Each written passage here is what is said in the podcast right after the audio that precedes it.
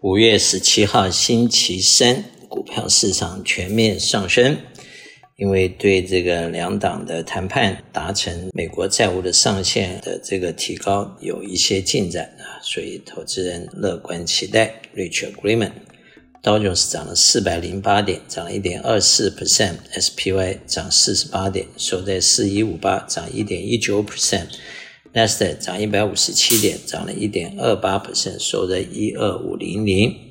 欧洲方面，英国负零点三六，德国正零点三四，法国负零点零九。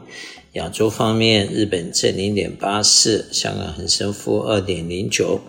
中国上海负零点四五。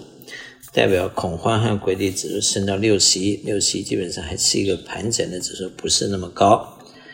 美元指数一百零二点八五，美元指数略微有些反弹，美元兑人民币又回到了七块钱，美元兑日元一三七点六二，美元兑欧元保持稳定零点九二，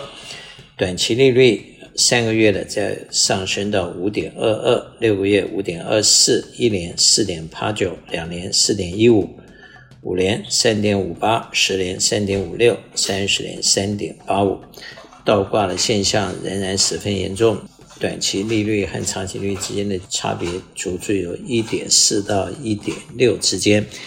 有差不多六个 quarter，这是非常严重的倒挂。当比前段时间略微好一点，但是倒挂通常暗示经济的前景不好。那么美国的经济在目前的 cycle 来讲是在下行之中，但是还没有见底，应该还有一段日子才会触底反弹。Commodity 方面，西德州油回升到七十二块八毛三，布兰特油七十六块七毛八，Natural Gas 两块三毛七，黄金跌破了两千块，在一九八四，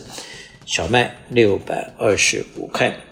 就目前市场来说，投资人应该明白几件事情：第一个，市场是不断的在变化，市场的 Turn 和 condition 也不断的在变化。不过，投资的原则是不变的，投资的原则不会因为市场的变化而去改变。第二个就是在不同的时机，其实具备不同的机会，不要一成不变。投资基本上是要灵活变化的，虽然是要守住原则，但是在手段上是要灵活的。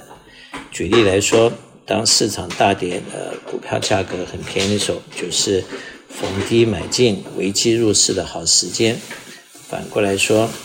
当利率上升到了很高一点，然后高利率的时候，债券是很多下跌。当债券很便宜，利率很高的时候，